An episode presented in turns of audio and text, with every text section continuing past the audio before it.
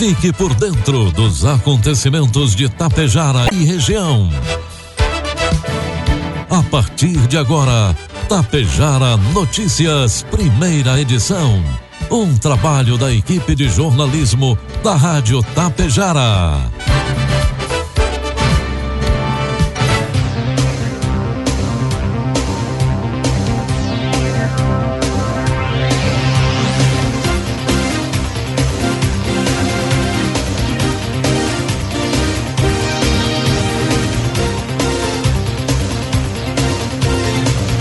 Boa tarde, agora 12 horas 31 minutos e meio.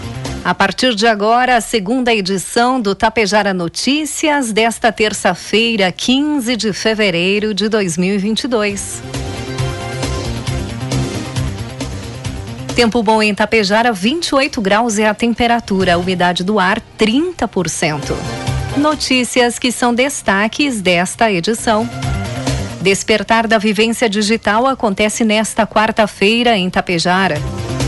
Tapejara realiza hoje vacinação contra a Covid-19 em crianças de 6 a 11 anos sem comorbidades. Homem morre após cair em fossa em silo na ERS 324 em Passo Fundo. Acidente descarrilha vagões e danifica a ferrovia em Mato Castelhano. Estas e outras informações a partir de agora, na segunda edição do Tapejara Notícias, que tem um oferecimento de Anglasa Comércio de Máquinas Agrícolas, Laboratório Vidal Pacheco e também da Cotapel. O período de colheita da safra 2021-2022 está se aproximando e, com isso, as preocupações em relação ao funcionamento de suas máquinas vão aumentando. Pensando nisso, a Anglasa conta com uma promoção de plano safra. Para você que tem interesse em revisar sua colheitadeira, trator ou pulverizador, nós estamos disponibilizando prazo de pagamento para 30 de abril. Entre em contato com o nosso vendedor da região, Alexandre Almeida, pelo fone 999 94 2465 e tire suas dúvidas. Anglasa, Rua Moron 424, bairro Petrópolis, em Passo Fundo. Rações Cotapel, matéria-prima selecionada. Acompanhamento veterinário de sua propriedade, garantindo um planejamento alimentar adequado, linha própria de sais minerais e formulação específica de rações, possibilitando melhor rentabilidade da atividade. A Cotapel leva até você o melhor resultado. Por isso, está desde 1985 ao lado de quem produz. Conte com o Laboratório Vidal Pacheco para realizar o teste de diagnóstico da Covid-19. Teste de antígeno com resultado em até 30 minutos. O Laboratório Vidal Pacheco possui uma unidade pertinho de você em Tapejara, na rua 15 de novembro, 121, em frente ao sindicato. Ligue 3310 1445. Laboratório Vidal Pacheco, unindo histórias, somando vidas.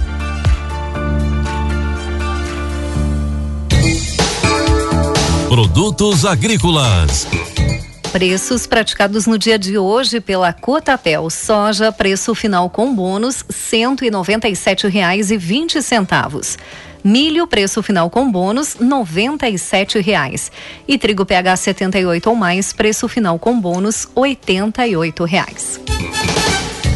Um comunicado divulgado pela Bayer Internacional na última sexta-feira sobre dificuldades na oferta de glifosato chamou a atenção da cadeia produtiva, levantou questionamentos e preocupações entre os produtores rurais também aqui no Brasil. A divisão agrícola da Bayer no Brasil enviou um posicionamento afirmando que para o mercado brasileiro, a Bayer está trabalhando para reduzir ao máximo possíveis impactos no fornecimento dos produtos da marca Randap e reforçou seu papel ao lado dos produtores. A nota diz ainda que o mercado de produtos químicos agrícolas em todo o mundo está vivenciando um cenário historicamente desafiador devido à complexidade nos fluxos comerciais globais, à pandemia e a eventos climáticos extremos, incluindo furacões furacão Ida nos Estados Unidos em outubro de 2021, que continuam a pressionar a oferta dos produtos. Recentemente, um fornecedor de uma matéria-prima necessária para produzir glifosato sofreu uma falha mecânica que poderá causar impactos em nossa produção global de ingrediente ativo para a fabricação do glifosato, afirmou a nota. Informe Econômico. O dólar comercial está cotado neste momento a cinco reais e dezessete centavos para venda. O dólar turismo cinco e trinta e três e o euro a cinco reais e oitenta e sete centavos. O Banco Central vai liberar a partir de maio as consultas a um novo lote de recursos esquecidos nos bancos. Assim, quem não encontrou dinheiro nesta primeira fase de consultas, que foi aberta na noite de domingo, ainda pode ter recursos a receber nas próximas etapas. Ao todo, os clientes têm 8 bilhões de reais para receber dos bancos. Na primeira fase, foram liberadas as consultas a 4 bilhões de reais. Uma segunda fase terá início no dia 2 de maio. E os servidores públicos começam a receber hoje o abono salarial do PASEP referente ao ano base de 2020. Os primeiros a receber serão os trabalhadores com final da inscrição 0 e 1. Também hoje, terça-feira, a Caixa Econômica Federal paga o abono salarial do PIS referente ao ano base de 2020 aos trabalhadores nascidos no mês de março. Previsão do tempo. Uma massa de ar seco cobre o Rio Grande do Sul nesta terça-feira. O sol aparece em todo o estado e com amplos períodos de céu claro ao longo do dia. No máximo, algumas nuvens esparsas podem aparecer. O amanhecer voltou a ser de temperatura baixa para esta época, o mês de fevereiro, entretanto, com mínimas mais altas do que no dia de ontem. As mínimas hoje foram de 7 graus em São José dos Ausentes e também 12 graus em Passo Fundo. As máximas, por sua vez, podem chegar a 36 graus em Uruguaiana e 37 graus em Santa Rosa. Vamos às imagens do satélite que mostram Tapejara neste momento. Teremos uma tarde de tempo bom, sem nuvens e a temperatura deve chegar aos 29 graus. Já faz 28 neste momento, mas atenção para a umidade relativa do ar que está muito baixa. Neste momento, 28% é a umidade relativa do ar. Para amanhã, o satélite mostra que teremos novamente tempo bom. 16 graus será a mínima no amanhecer e a máxima pode chegar aos 31 graus. Destaques de Itapejara e região. Agora 12 horas 39 minutos e a Secretaria de Saúde aqui de Itapejara está promovendo hoje a aplicação da primeira dose da vacina contra a Covid-19 em crianças com idades entre 6 e 11 anos sem comorbidades. A vacinação está sendo realizada no auditório da Unidade Básica de Saúde Central e hoje à tarde estará aberta das 13 às 16 horas. É importante que todos levem documento com CPF, cartão SUS e comprovante e caderneta de vacinação. E olha só, vem aí o dia D de vacinação contra a Covid-19 para as crianças de 5 a 11 anos. No próximo sábado, dia 19, será o dia D da vacinação infantil contra a Covid-19. E todos os municípios gaúchos estão convidados para fazer esse esforço extra para a aplicação da primeira dose nas crianças entre 5 e 11 anos. O município de Beaçá realizará a aplicação no dia D, das 7h30 até as 15 horas, sem fechar ao meio-dia, na Unidade Básica de Saúde. O município de Beaçá já vacinou 120 crianças de 5 a 11 anos com ou sem comorbidades. No dia da vacinação, se faz necessário os seguintes documentos: CPF da criança e do responsável, cartão SUS e carteira de vacinação da criança e um número de telefone para contato. A vacina que será aplicada será do laboratório Pfizer pediátrica, que é um frasco com tampa laranja. Após a aplicação da primeira dose, no intervalo de oito semanas, se faz necessária a aplicação da segunda dose. Lembramos ainda que não é necessária prescrição médica para a aplicação. Por precaução, é indispensável que as crianças permaneçam no local por pelo menos 20 minutos após a aplicação. Se a criança estiver com febre ou com Covid-19, recomenda-se o adiamento da vacina até total recuperação. A vacina da Covid-19 não deve ser usada junto com outros imunizantes ou outras vacinas do calendário vacinal, devendo ter um período de 15 dias de intervalo entre as vacinas. Outras dúvidas e informações podem ser esclarecidas junto à Secretaria de Saúde do município de Biaçá. O telefone é o 3374 1335. E nesta quarta-feira, amanhã, será realizado aqui em Tapejara o primeiro Despertar da Consciência Digital para jovens, pais e educadores. Uma vivência presencial promovida pela rede de autoaprendizagens da EdTech Vivências Criativas, que nos fará refletir sobre a forma como os aprimoramos das tecnologias e o impacto positivo e negativo que ela gera em cada um de nós. O evento será às 19 horas e 10 minutos na rede de autoaprendizagens, que está localizada na Rua Padre Nóbrega 287, em frente ao depósito do Bianchini. Segundo a mentora da EdTech, que estará facilitando esta vivência, Thaís Teles, este momento será marcado por reflexões, desde o uso das redes sociais, recursos e ferramentas tecnológicas, até jogos e o próprio metaverso, que poderão nortear a forma como cada um se aprimora das tecnologias e a utiliza ao seu favor, oportunizando a construção de possíveis futuros. Este evento amanhã é gratuito. Informações com Thaís pelo telefone 9 99 56 22 97. A Prefeitura de Biaçá, através do setor de tributos, comunica aos contribuintes cadastrados com alvará de funcionamento naquele município que as guias para pagamento da renovação anual do mesmo já podem ser retiradas. O pagamento em parcela única tem vencimento no dia 7 de março e para os contribuintes que optarem pelo pagamento parcelado, a primeira parcela vence no dia 7 de março e a segunda no dia 11 de abril. Para mais informações, o contribuinte pode entrar em contato com o setor de tributos. 12 horas 43 minutos.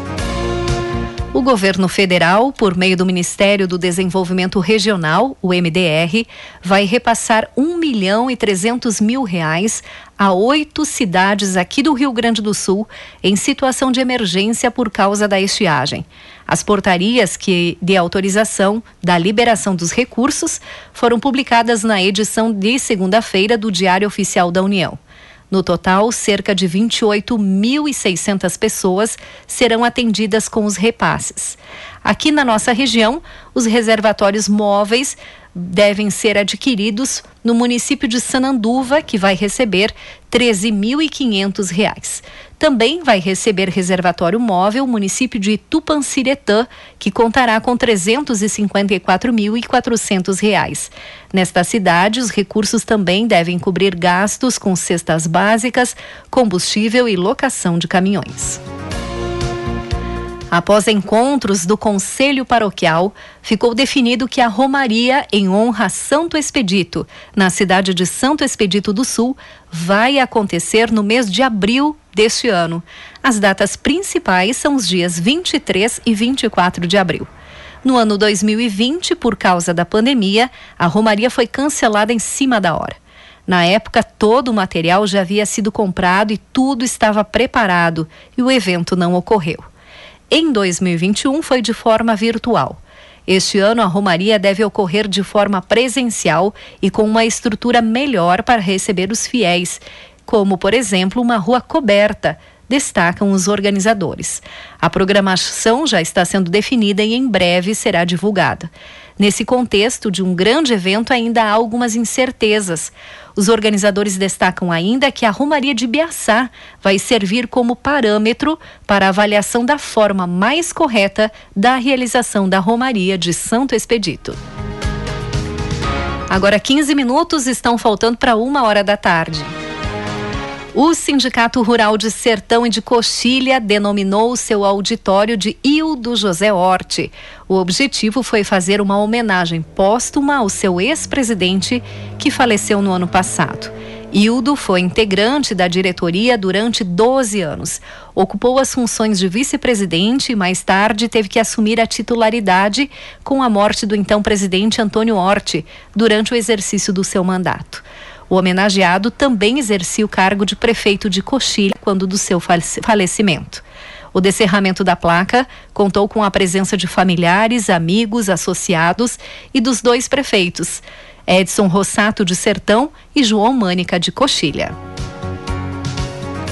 Ontem, dia 14, um homem caiu em uma fossa de um silo localizado na IRS 324 em Passo Fundo. Segundo informações, o homem de 66 anos foi realizar a manutenção do elevador de serviço quando estava descendo pela escada que dá acesso à fossa do silo, escorregou e caiu em torno de 6 metros do compartimento de grãos. Ele teve ferimentos. Após o chamado via 193, deslocou rapidamente a ambulância do Corpo de Bombeiros Militar de Passo Fundo e, ao chegar no local, iniciou o resgate. O homem estava com vários ferimentos. Devido ao local ser de difícil acesso, o resgate durou cerca de 20 minutos. A vítima foi identificada como Arizoli Almeida Monteiro, de 66 anos. Foi conduzida ao Hospital São Vicente de Paulo, em Passo Fundo, em estado grave, onde não resistiu aos ferimentos e faleceu no hospital. Arizoli prestava um serviço terceirizado e estava trabalhando na companhia de seu filho. O seu corpo foi trasladado para a cidade de Carazinho, onde foi sepultado. Na manhã de hoje, terça-feira, um trem descarrilhou dos trilhos no interior de Mato Castelhano, próximo ao viaduto da barragem do Capingui. O fato teria ocorrido nesta madrugada. Quatro vagões tanques saíram dos trilhos e danificaram inclusive os dormentes de madeira que possibilitavam a passagem. A informação é de que a locomotiva da empresa Rumo Logística própria para transporte de combustível estava sem carga no momento do acidente e transitava no sentido Passo Fundo a Porto Alegre. Nesta terça-feira, as equipes técnicas especializadas do, no conserto permanecem para no local para averiguação, restauro da ferrovia e também a retirada dos vagões. Durante a ocorrência, não teve feridos. 12 horas 48 minutos. Uma criança de apenas 6 anos de idade que foi atropelado por um caminhão no bairro Aeroporto, em Erechim, na manhã de hoje, precisou ser transferido para o Hospital São Vicente de Paulo, em Passo Fundo. Conforme informações, a criança sofreu uma fratura no fêmur, além de ferimentos no tórax e também nas costas.